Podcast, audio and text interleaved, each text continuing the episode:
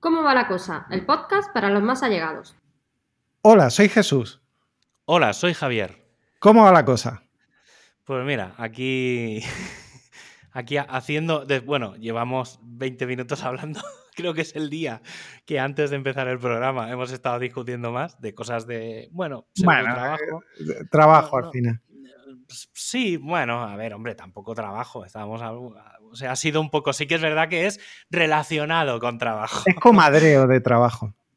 Sí, sí, sí. Bueno, hemos estado hablando de, cosas de CentOS, del sistema operativo que va a cambiar. Hemos estado hablando cosas de WordPress, que ha salido la nueva versión ayer o no sé, así, anoche creo. Y bueno, estábamos un poco comentando la jugada y riéndonos un poco de, de, de la situación. Pero bueno, en general bien, con mucho, mucho frío, tío. Ahí tenéis que estar que no veas, porque aquí hace frío.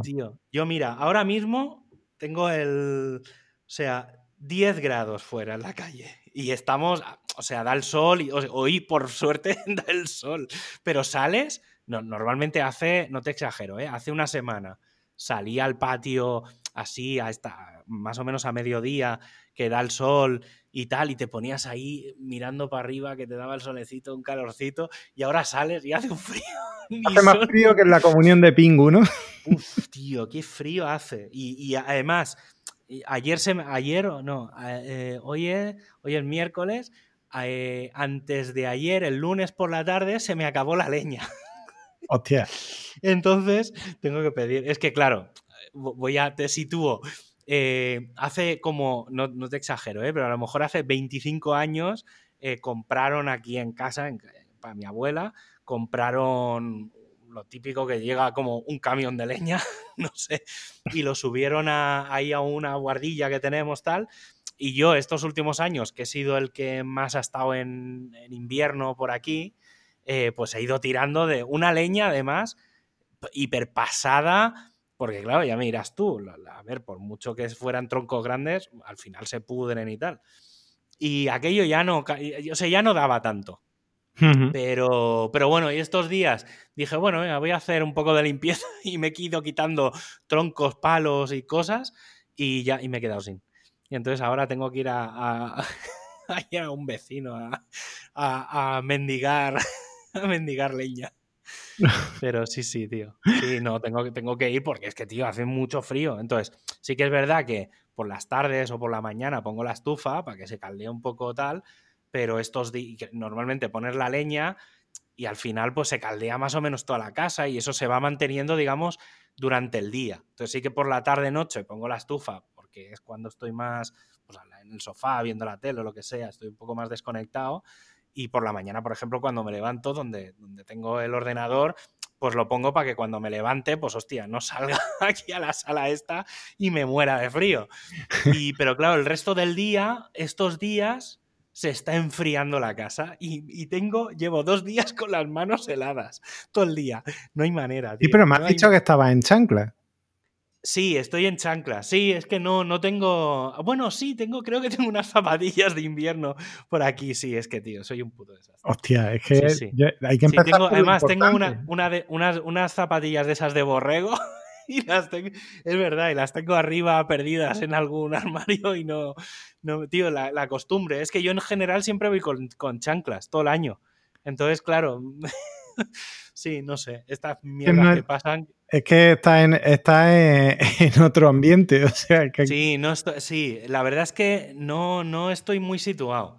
Porque mira que el año pasado, que estuve aquí también en. que bueno, vine para la WordCamp de. que fue, pues a eso, hace un año y una semana. Eh, porque fue el primer fin de el último fin de semana de noviembre, que creo que coincidió con, con el 1 de diciembre también. Hmm. Y y el año pasado ya pasé frío, pero claro, y la casa llevaba cerrada a tiempo porque mis padres habían ido eh, meses antes y claro, hacía, aparte no estaba, porque claro, estaba todo el día por la WordCamp y tal, y entonces no, claro, hacía un frío aquí, pero, pero este año, hasta ya te digo, ¿eh? hasta hace tres días he, sobrevivido bastante bien, pero ahora estoy empezando a sufrirlo. O sea que, sí, sí, no, no. Quien no se, hay quien no se hace una idea incluso vienen aquí a Granada y se creen que, esto es jauja. Ah, voy al sur, voy al sur. vamos a ver. En Granada puede hacer una diferencia térmica de 20 grados desde por la mañana a, a media mañana, incluso en algún momento. La amplitud térmica es brutal, sí, sí. Entonces, mm, pues llega un momento en que pillar un resfriado es lo normal. Y, y como te pille un poco desprevenido, aquí la, la, la ropa de entretiempo es el momento eh, la ropa que te queda entre que te has quitado el abrigo de por la mañana y te has quitado el jersey luego para aguantar, aunque hoy no va a ser, no va a ser así, hoy va a hacer frío todo el tiempo. Hmm. Estamos ya en ese punto en el que da igual que hagan 3 que 8 grados. Sí, sí. Es verdad que cuando empiezas menos de 10 ya da un poco igual. a partir de, de 10 para abajo, yo esto lo notaba cuando iba en la moto. ¿Vale? Cuando por las mañanas, ah, sobre todo en esta época, aunque fuera en Barcelona, pero bueno, ah, yo sí que noto, por ejemplo, mucho la diferencia de, de aquí, del tiempo más seco, a la humedad que hay allí. Entonces, en invierno ¿vale? Lo típico de, no, es que allí estáis a 25 grados en verano, sí, aquí estamos a 35, ¿vale? Pero allí estás muerto de, calor y aquí lo que, lo que pasa es que quema. Pues ayer o antes de ayer salí a media tarde, que fui a ver un poco el pueblo, que habían puesto un árbol y no sé qué, dije, bueno, voy a ver, y estaba todo el pueblo muerto, no había nadie por la calle. Y, y sí, obviamente hacía frío, eran las seis y pico de la tarde, pues estaríamos a eso, a unos 10, 8 o 10 grados. Pero, mm, ¿sabes eso que te metes? O sea, iba bien abrigado, ¿vale? Pues tal, y no, no pasaba frío. Es decir, eh, y hubiera ido igual vestido en Barcelona y estuviera con esa temperatura y estaría heladísimo. Porque allí, tío, es que se te mete el frío en los huesos. O sea, el tema de la humedad es que afecta tanto. Yo lo noto mucho más en invierno que en verano. Sí, y de todas formas, em, yo en verano, por ejemplo, no lo soporto. O sea, yo, yo en verano el calor húmedo este asqueroso, yo es que, no puedo. o sea, yo prefiero el calor de microondas de aquí. Porque luego el otro es que te cuece. O sea, es que no, ya puedes hacer lo que quieras, que vas a estar sudando a todas horas. Pero aquí es un par de semanas o una semana. La que yo este, este, este verano ha sido una ¿eh? semana la, la, que lo he pasado mal. En cambio, cuando fui en septiembre a Barcelona, hostia, lo pasé tan mal. Un calor hace, o sea, el cambio de tiempo era tan radical. Pero depende del año, ¿eh? Que recuerdo un año con terror, un año que no bajó la temperatura de 30 grados durante cerca de un mes ni siquiera por la noche, 30 grados. ¿eh?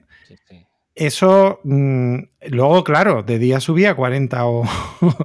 pero, y no subía mucho más, ¿eh? O sea, no, no subía de 40. Incluso igual a lo mejor se quedaba en 38. Pero esa, esa estabilidad térmica ya es como, es como, como la tortura esta de la gota malaya, que te está cayendo todo el rato y dices, por favor, para allá. Pues, pues exactamente igual exactamente igual porque por la noche es que no podías dormir. Sí, eso. Un mes entero que ya decías, mira, se acabó. El tema, el tema de. Sí, el tema de dormir con calor o incluso dormir con frío, ¿eh? Porque yo también, o sea, una cosa es taparse pero yo ha habido, o sea, ahora ya no, ¿eh? pero cuando la casa antiguamente, cuando no estaba ni reformada ni nada, que no había ningún tipo de posibilidad de calefacción porque enchufabas una estufa y se quemaba la instalación eléctrica, porque eso era, o sea, claro, estamos hablando de una casa muy, muy antigua. ¿Vale? Ahora obviamente ya digo, ¿eh? está reformada y tal. con los cables estos de, con cordón, ¿no? De... Sí, sí, sí, sí. Bueno, si es que iba a 125 la electricidad, no iba a 200. o sea, o a 120, no me acuerdo. Sí, ahora es 240, sí, pues a 120 iba. Sí, te digo más, la nevera era el, uno de los pocos electrodomésticos que tenía un transformador que pesaba como, pero un monstruo. O sea, era, no sé, tamaño mano y era uno de los pocos electrodomésticos, bueno, no, y la tele también tenía un transformador, todo, todo, todo, todo, y porque todo iba a 120. Entonces, claro, la mínima que, que enchufabas una estufa no sé qué, pues, pues, tío, eso es que se iba la luz, no sé qué. Y claro, aquí era muy de, de, pues eso, encender el fuego y con el carbón, pues brasero, tío, cosas de pueblo, si es que tampoco es ninguna... o sea, son las cosas que son. Pero sí, sí, tío, yo ya te digo, ¿eh? estos días es, muy, ya se, nota. No, yo no, no estoy muy... O sea, no, no, lo sé. O sea, tengo una sensación extraña con el tema del, del frío y el calor siempre. Pues ya te digo, ahora salgo al patio y, ¿sabes? Ese, el fresquito este, tan frío, digo, ay, qué gustito. ¿Sabes? Y dice, pero si está. Claro, no, ala, tampoco puedo estar cinco minutos fuera porque entonces te quedas helado. Pero sí, tío, no, no sé, no sé. Pero sí, es que, bueno, tío, tú, estás aquí más, tenéis Sierra Nevada, no sé. Sí, o sea, es que, e, es que esto es así, el tener, el tener este, este mamotreto aquí al lado, que me encanta, porque hay gente que, la gente que vive en zona de costa, cuando se va a un sitio donde no ve el mar, lo empieza a echar en falta. Yo, a mí, como, como yo no vea mm, monte más allá de, 500 metros por encima mía, me estoy agobiando. O sea, yo tanta amplitud de, vista no, soporto. Entonces, mm, pues sí, de hecho, mm, una compañera mía, geóloga, el marido trabaja en, en el AEMET y, y a veces le coñeo y le digo, le digo, joder, es que no, no aciertan una mierda. dice, no, no, si lo dice él. Si es que la sierra mm, distorsiona todos los modelos. Hace sombra en los modelos y distorsiona por completo todos los modelos. De, manera que si te puede decir que va a llover aquí, pero luego el, o sea, la influencia que tiene la sierra sobre la ciudad, más luego la propia influencia de la ciudad, crean como una burbuja y la, lluvia pasa de, largo.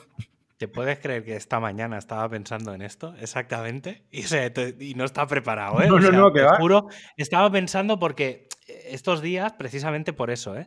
Estaba viendo en. Claro, está lloviendo, nada, aquí que decían que se iba a nevar, que al final no ha nevado.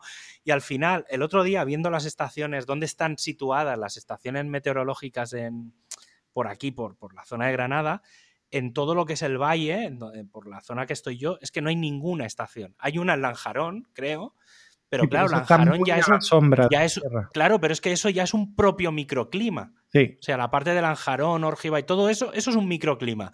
La parte de aquí del valle es otra. Y luego ya, cuando pasas el suspiro, ya es lo que es Granada, que ya es todo, todo el valle ese, que ya es también otro microclima. Entonces, claro, lo que me extraña es que haya zonas que se saben muy claramente que alrededor de una zona bastante extensa mm, hay un clima muy concreto y no haya estaciones. Entonces, claro, porque yo no, yo no me puedo fiar ni de la de Granada ni de la de Lanjarón, porque sé que ninguna de las dos va a acertar. Una es radical, o sea, además son radicalmente extremas. Claro. Una a la otra.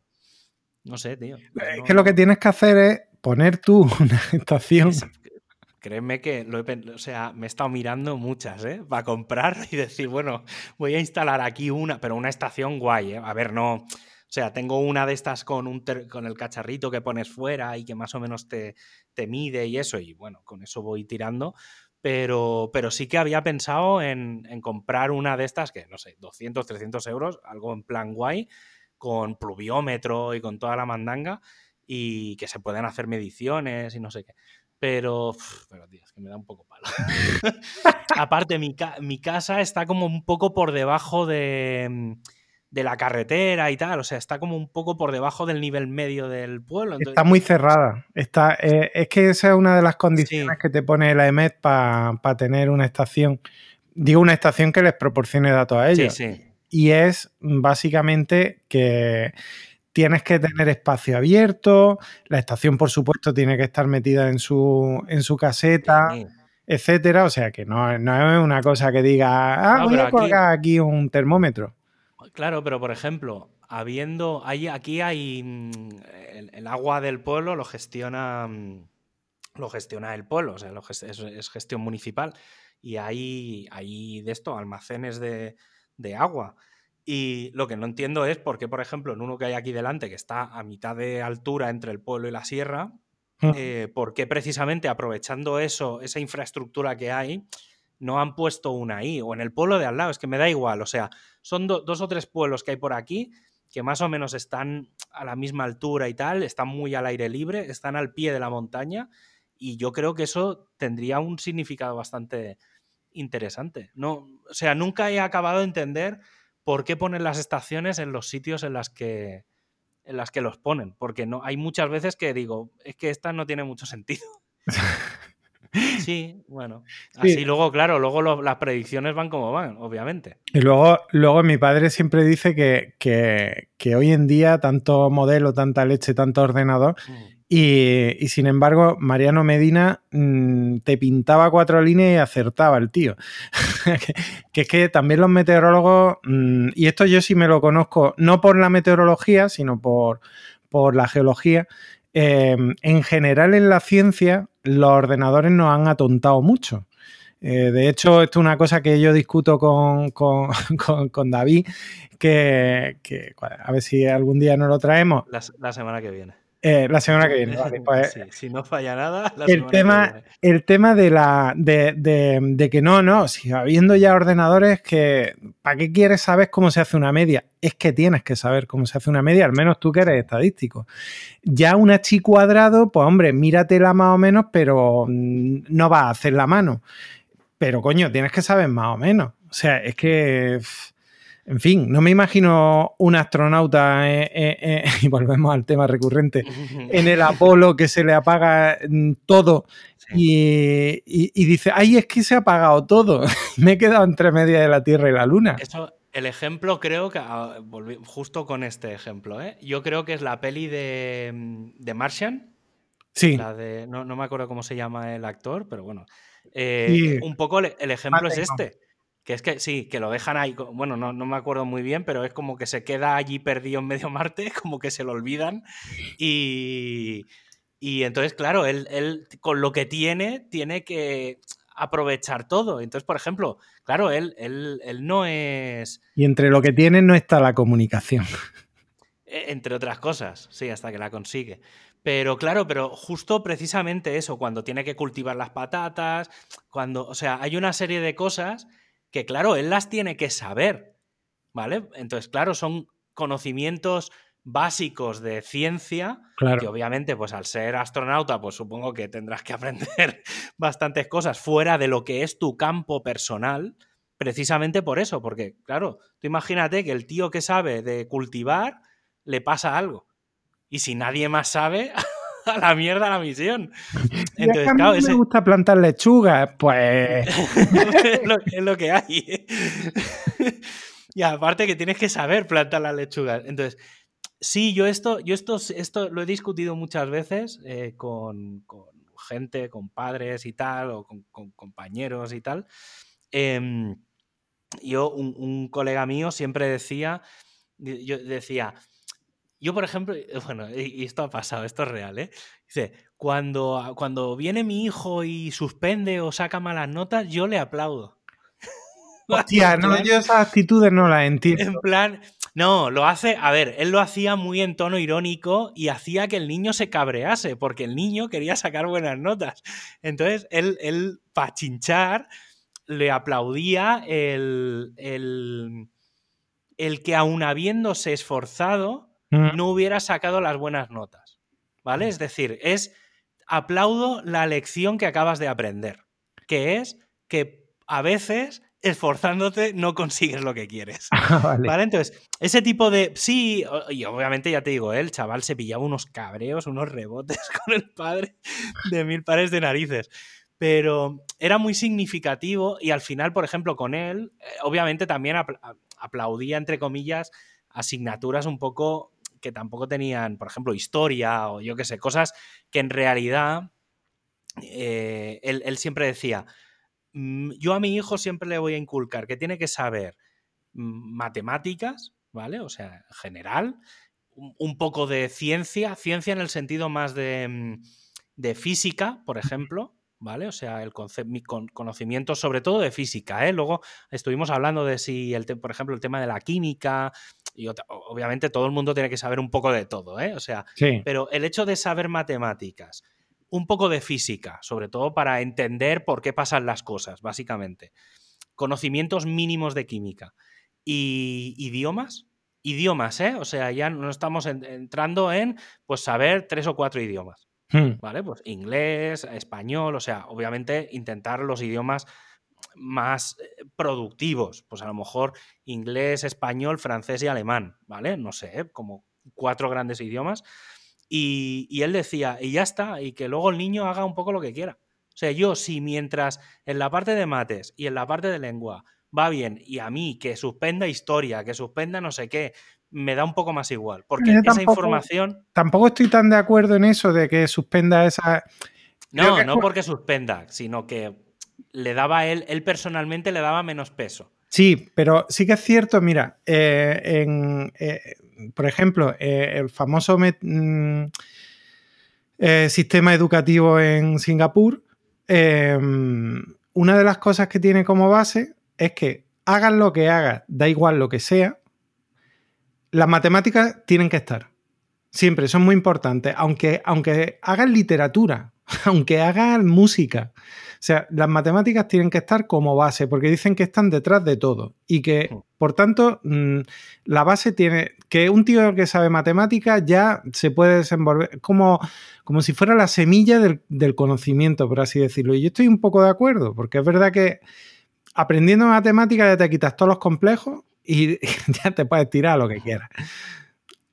Sí. Sí, yo, por ejemplo, de toda la yo es verdad que, he dejado muy de lado todo el tema de las mates. O sea, mm. es, algo que he perdido muchísimo. Fíjate que tú picas código, que no te venden. Claro, sí, precisamente eso, a eso iba.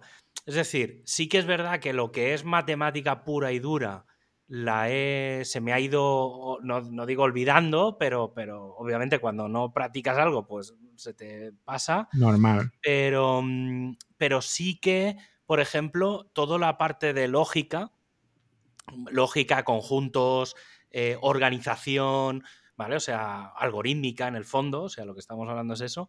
Claro, obviamente eso lo tengo súper potenciado. Yo, por ejemplo, cuando alguien te viene con un problema que parece un drama, claro, al final yo eso lo sé convertir en un en una forma de ordenarlo, poner todo en orden, y, no sé, o sea, ¿sabes? Que, eso también en el fondo del, cara al día a día, pues también es muy útil. Yo siempre he pensado que enseñar a programar, no porque aprendas a programar, sino que todo lo que hay detrás de la programación no deja de ser la vida. ¿Vale? Ya había una frase por ahí que decían hace muchos años que era eh, la vida es un if dentro de un while. ¿Vale? O sea, la vida es un sí, sí condicional dentro de un mientras. ¿Vale? Y es verdad, mientras estés vivo, si tal, hago esto, si tal, hago esto. Y en el fondo, conceptualmente era muy, era muy claro. Lo malo es cuando llega el break. es claro, cuando se acaba, cuando se acaba el while. cuando te echa, cuando te echa fuera. claro, pero, pero sí que es verdad que, que de cara o sea, los planteamientos, yo ya te digo, ¿eh? no, estoy bastante desconectado de lo que pasa o de lo que enseñan ahora en el cole, pero todo lo que siempre se ha dicho de, estudiar economía, de estudiar, no sé, una serie de cosas de... matemática, detrás de la economía que hay, matemática. Sí, pero que, que, hay mucha gente que cuando, que cuando se hace mayor y empieza a cobrar un sueldo y tiene que empezar a gestionar gastos, no sabe. Sí. y eso es muy. a mí personalmente me parece muy grave. ¿Vale? Entonces, claro, yo, por ejemplo, claro, llevo 15 años o más ya de auto, más llevar, de autónomo, pues, tío, pues cuatro cosas de, gestión de empresas mínimas, más o menos sabes. O sea, yo hay, hay veces, ahora con todo el tema de la pandemia, a veces veo, veo cosas que la gente, ay, sé que, y, a ver, obviamente estamos en un momento muy chungo, ¿eh? Pero, mm, pero gente que no sabe gestionar su negocio. O que ahora invierte cuando no toca. No sé, tío, no, no, lo, no lo veo. Sí, porque, a ver, mm, sobre todo eso se vio, porque ahora no, ahora veníamos de otra crisis, entonces mm, es que ahora los que están sufriendo son los supervivientes de lo de, de, lo de antes. Pero, más alguno que le ha pillado, que pasaba por ahí, pero, pero eh, los, que, los que quedaron de, o sea, eh, durante, digamos, los tiempos buenos, eh, antes del 2008, joder, es que se hacía cada cosa que lo flipaba, se montaba cada negocio que decías, pero ¿esto cómo da? ¿Y cómo, ¿Y cómo se ha atrevido? Entonces, ahora ya, claro, ahora ya es que es muy extremo todo. Entonces, ahora ya estás hablando de que, de que es que ya mm, el, que sobreviva ahora ya ese es, ese es MacGyver directamente. Sí, ahí tengo ciertas dudas. Porque mm, sí que es verdad que, que yo, por ejemplo, tengo una visión de que para montar un negocio no hace falta dinero. ¿vale? O sea, a ver, hace falta dinero, pero creo que hace falta más tiempo. Sí. ¿Vale? O sea, para mí el, concepto es más, mi tiempo es mi dinero. Y entonces, claro, ¿por qué? Porque estoy acostumbrado a montar cosas, proyectos en... Hmm.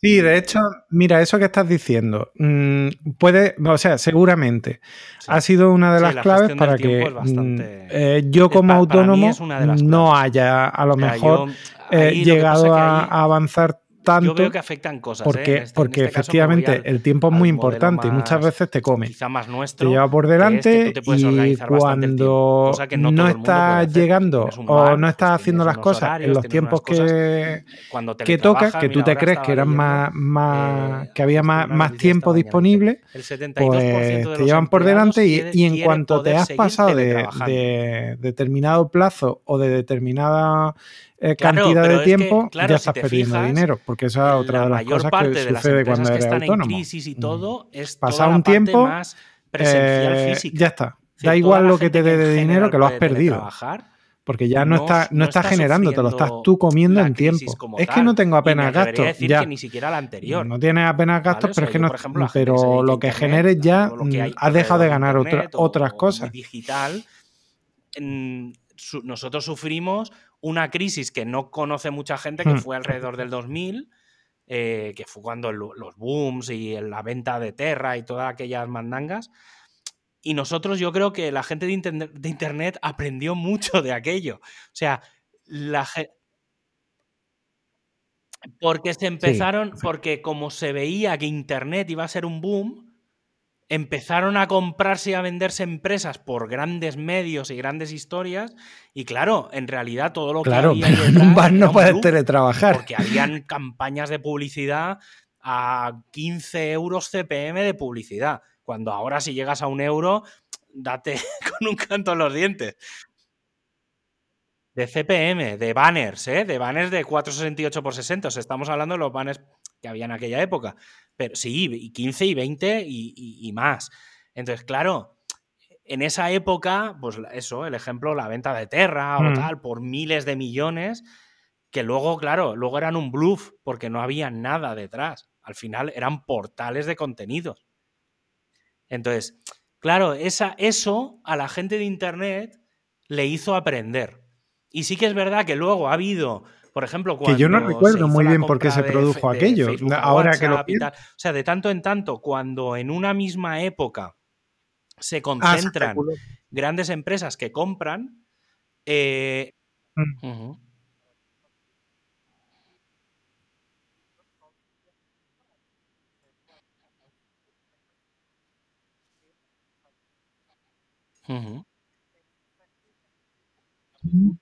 Euros de CPM.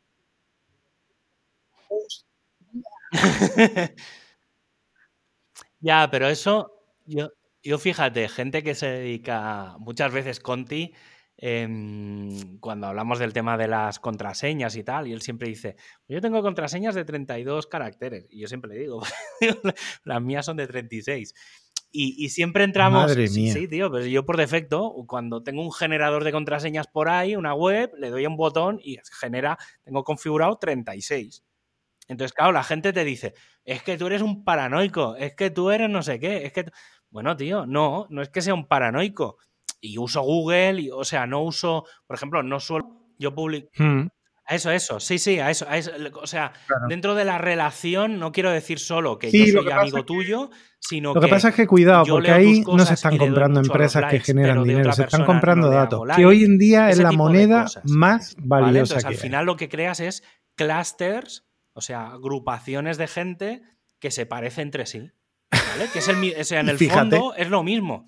el, El cómo es lo diferente entre Google y Facebook, pero el final es exactamente lo mismo, que es buscar gente que comparte un algo. En este caso, en Google son búsquedas Hmm. y en Facebook son perfiles, ¿vale? Pues gente que comparte gustos